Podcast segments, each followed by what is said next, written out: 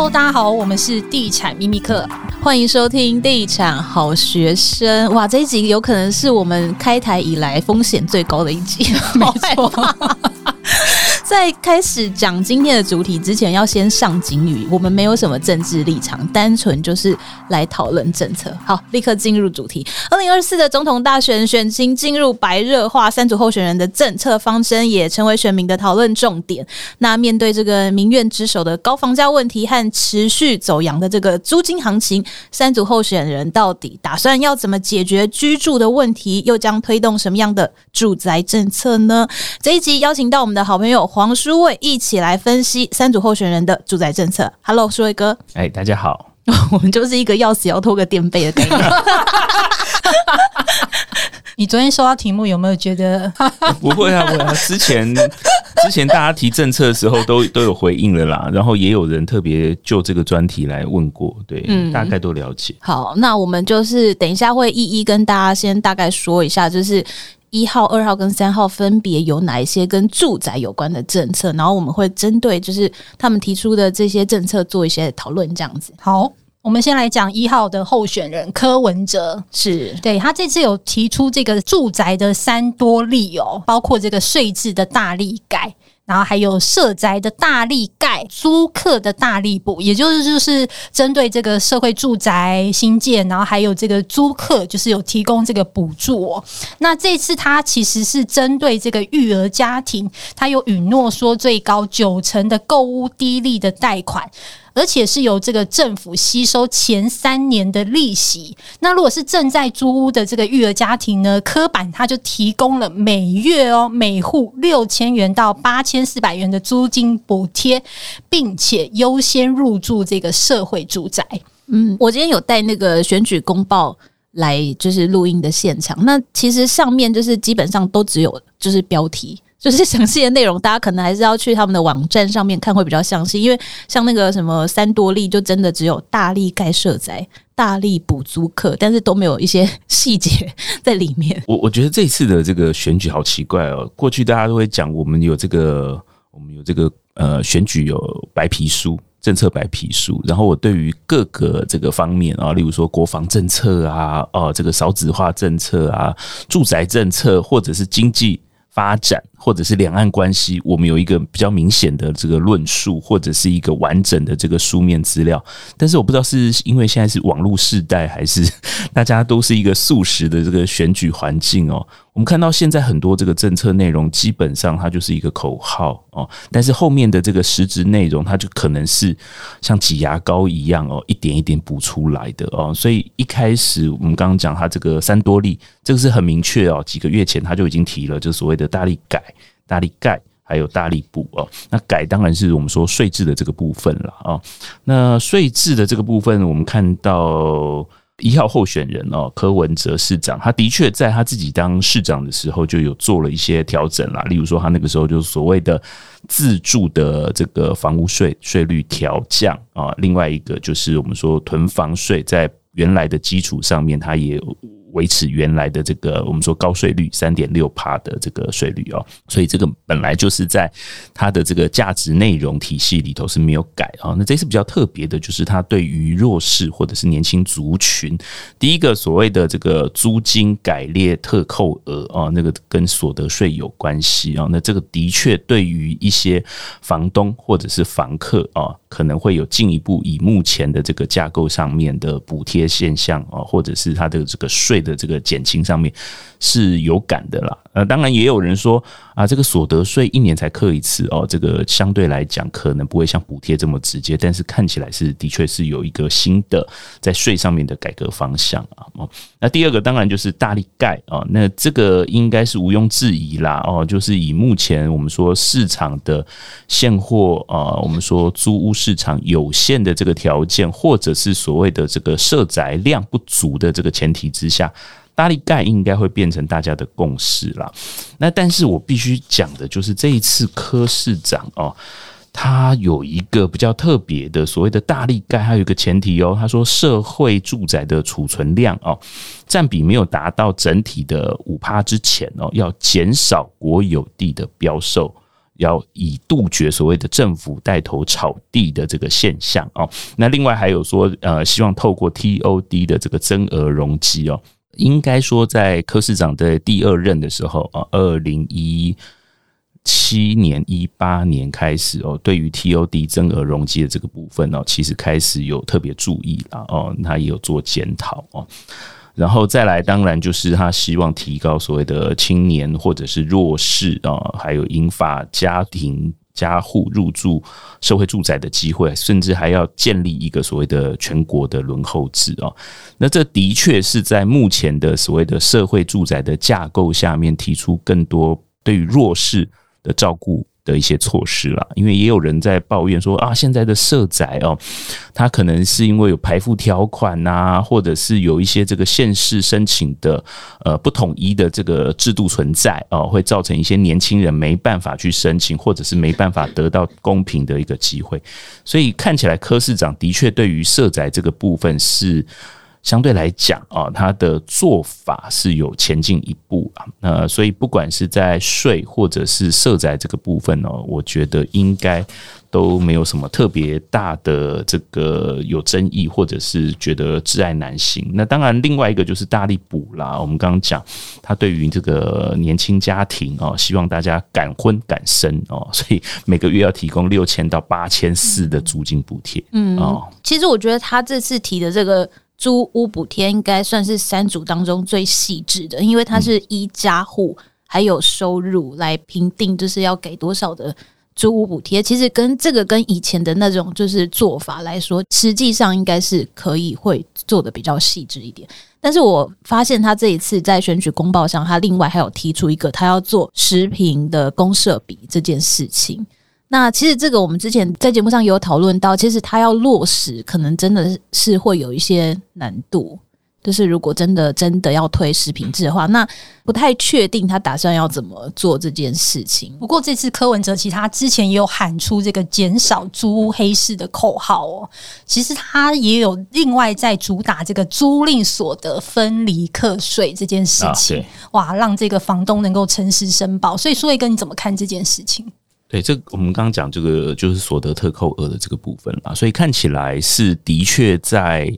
目前的这个制度架构上面的执行啊，不管是对于承租方或者是房东方啊，或者是即使是不是出租，你是持有，我们刚刚讲房屋税啊，它是做比较多细致的这个区分，跟不管是补贴啦，或或者是税负的减免，那但是我们知道其实。在整个架构上面，对于所谓的高房价的问题哦，这个不管是他或者其他两组候选人哦，基本上是其实触及的这样子的关怀，其实没有我们想象这么多了。的确，这次我发现其实他们都没有聚焦在这个高房价的问题，而是针对就是社宅还有育儿这一块去做补贴。就是好像房价已经高到这个年轻人可以躺平了 啊，没有没有，就叫你不要躺平啦啊，我还是会提供一些补贴或者是一些社宅的这些福利措施。是让你感婚感生了哦，所以看起来的确，为什么我们说四十岁以下的这个支持群众哦，支持比例在柯 P 上面，其实比例是占比比较高哦，那的确是他在上面花的精神，或者是他沟通的这个对象是非常明确的。好，那我们接下来看一下这个二号候选人这个赖清德，他所推出的一些住宅政策有哪些？那其实讲在前面，我觉得其实他的一些推动的住宅政策都是 follow 现在既有的一些政策去做延续啦，比如说像是推动这个囤房税的二点零啊，然后还有这个累积达成，预计达成在二零三二年前要。要完成这个二十五万户的社会住宅，二十五万户的包租代管，还有五十万户的租金补贴，然后来协助这个百万的租屋加户。然后他还会增加这个青年安心成家贷款的额度，还有这个利息补贴。那当然，这个在财税金融的方面呢，他也是有提出了一些像是加薪啊、减税、少负担这些，想要来来为年轻人可以再做一些事情这样子。那另外在都更的部分呢，他也有提出说要来这个持续的推动都更，来带动内需，然后把这个都更的融奖提高至百分之五十。还有一个就是他们会支持这个青年安心成家优惠贷款的额度，然后再加码利息补贴，延长贷款的这个贷款期跟宽限期。这样，那其实这个好像都是蛮 follow 现在既定的一些政策这样。对，就像最近拍的那个宣传短片，已经在路上了哦，是 已经都在车上了哦。你不管是我们说的这个新青安，它在八月就上路了嘛哦，然后我们再说囤房税，它修法也过了啊哦，对，三读过了，三读过了，就真的是在路上，对，已经在路上。然后你说社宅，它是要扩大哦，从原来的二十万拉到一百万的量能哦。那它基本上，它几条这个这个我们说政策的方向，它都已经我们说社宅了哦，不管说包租代管，或者是自己新建啊，或者是说租金补贴，把它含含纳进来，基本上都是在既有的这个架构上面，它顶多是扩大了哦。嗯，所以在住宅政策上面。呃，刚才最后讲的有一个是所谓的这个都市更新的荣奖，这个我们说它的比例拉高哦，达到五十个百分点。那当然，我记得他一开始在年终的时候就有讲过，不过好像在内部上面是有一点意见了哦，说这样子一次拉高这么多，好像。呃，不见得有效益啊，因为我们知道，基本上就是糖分了以后，不是说糖多就大家都吃得饱了哦，大家会对于这个是患不均，不是患寡了哦。那另外一个的，当然就是都市容积增加这么多，有没有相对的这些公益的回馈，或者是服务设施，甚至公共设施的这个服务能量被拉高，这个才是关键哦。因为我们看到，以目前来看，从一七年的这个围老到现在，尤其是围老啊。他盖了这么多房子，但是对于所谓的，当然有解决一些居住安全或者是都市景观的问题啦，哦，也促进所谓的这个内需的这个带动，但是有没有让真的生活环境得到比较明确的改善，或者是对于整个这个公共利益有比较大的提升，这个是比较大的问题哦。所以以目前来看，我觉得。必须讲啦，第二组哦，这个真的是在路上，好像也没太大的意外哦。的确，你刚说这个新青安政策哦，从去年八月上路，从八月到十一月，光四个月就累积这个拨贷的金额达到了一千三百五十一点七亿哦，有将近一点九万名的首购族受惠哦，也为这个下半年这个低迷的房市，好像又点了一道曙光，你知道吗？对啊，然后我觉得比较好奇的是哦，我们刚一开始我讲的说，这个过去都有所谓的政策白皮书哦，都有这个白皮书的这个起草人或者是这个执笔人。如果我们知道是谁写的，或者是谁作为这个幕僚核心的话，我们大概知道说未来这个上任之后啊，谁可能会是主导整个政策的推动哦。那但是以目前来看。如果说赖清德当选之后，我看不出他有太大的不一样了哦，或者是他在这个政策上面有对我们一开始讲高房价有什么样的感受，或者是要处理的决心，或者是对于上次有一个这个记者朋友哦跟我讨论，他问问我，他反问我，他说高房价你觉得是一个现象还是一个问题？他是应该是被接受的现象，还是该处理的问题？哦，那我看这三个候选人都没有给我们答案。没错，那我再回来讲一下刚刚那个就是都跟荣奖提供的部分。其实我们有跟业界的一些人聊过这个，那我发现其实针对这个政策，业界的看法也是蛮两极的。就是有某建设公司的董事长说，他觉得很好，就是因为现在很多都跟卡住嘛，因为很多地主都想要一平换一平，谈不拢。那荣奖提高以后，当然就。对建设端、对开发商来说比较有机会去谈，但是呢，也有业者说，荣奖提高之后，那地主当然会觉得说，那我现在要一瓶换两瓶，所以其实这件事情对他们的帮助，实际上反而更困难，反而增加了他们去。谈都跟或危老的困难性，一体的两面嘛。你可能解决那个需要临门一脚的案子，但是你把那个原来已经谈定的案子也全部毁掉啊！大家就全部要回来跟你重谈了。我觉得他的初衷是希望能够加速这个都跟的速度，没有。但其实它背后衍生了很多问题。对啊，那副作用其实也蛮大的了。那接下来我们来看三号候选人侯友谊，他推出的这个住宅政策哦，讨论度最高的就是这个五五方案哦，青年首购免头期款一千五百万元可以全额贷。这个之前、欸、我，我想要先讲一下，就是当时啊，这个政策它一宣布，其实新闻就蛮大的，是，我们也有写这篇文章，对对，然后听当时一把这个新闻链接传给我。我第一个反应就是说，一千两百万到一千五百万之间的房子要涨价了。嗯，因为买这个总价带的门槛以后会变成一样，就定锚效果嘛。对啊，对对以后大家就都是一千五百万。对，就是你八百万的也会涨到一千两百万，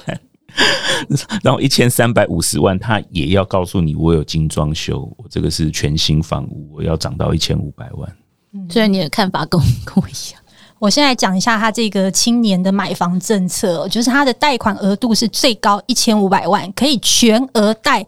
就等于是零元买房的意思，免付头期款哦。它这个利息的补贴连续五年，只要四十岁以下，信用没有重大瑕疵，现首购足十年不得转售，一生只能用一次。那如果以现在这个房贷利率地板价二点零六，候选人提出这个前五年补助零点五的话，如果以房贷利率一点五六趴。贷款一千五百万，分为三十年偿还。候选人就有提到哦，前五年这个每个月大概交付，只要付一点九万，相当于租金的概念。嗯。不过我们还是提醒大家，这个贷款一千五百万，月付一点九万是使用宽限期，也就是纯缴息，没有还本金。如果是结束这个五年的宽限期之后，本金加利息，每个月是要负担六万的房贷哦，这个是非常的惊人的。第一个就是。以简单的原理讲，前面等于是五年，如果给你是用宽限期，第六年开始的这个本利摊的那个负担，绝对是比那个没有使用宽限期的要高很多了。那这个政策方向哦，一开始讨论的时候，就我们刚讲嘛，那等于是买屋比租屋还容易哦。是啊，租屋你还要付个押金吧？那你买屋如果是零元可以购屋的话，那就很容易做。变成所谓的信用扩张了哦，那信用扩张它后面又绑一个这个限制出售十年，十年，那等于是被闭锁在里头哦。以前都说啊，这个什么高税，所以闭锁没有啊，高税顶多是你付的这个成本变高，但是这个是真的闭锁，是真的禁售哦。那这样子的话，我们反过来讲，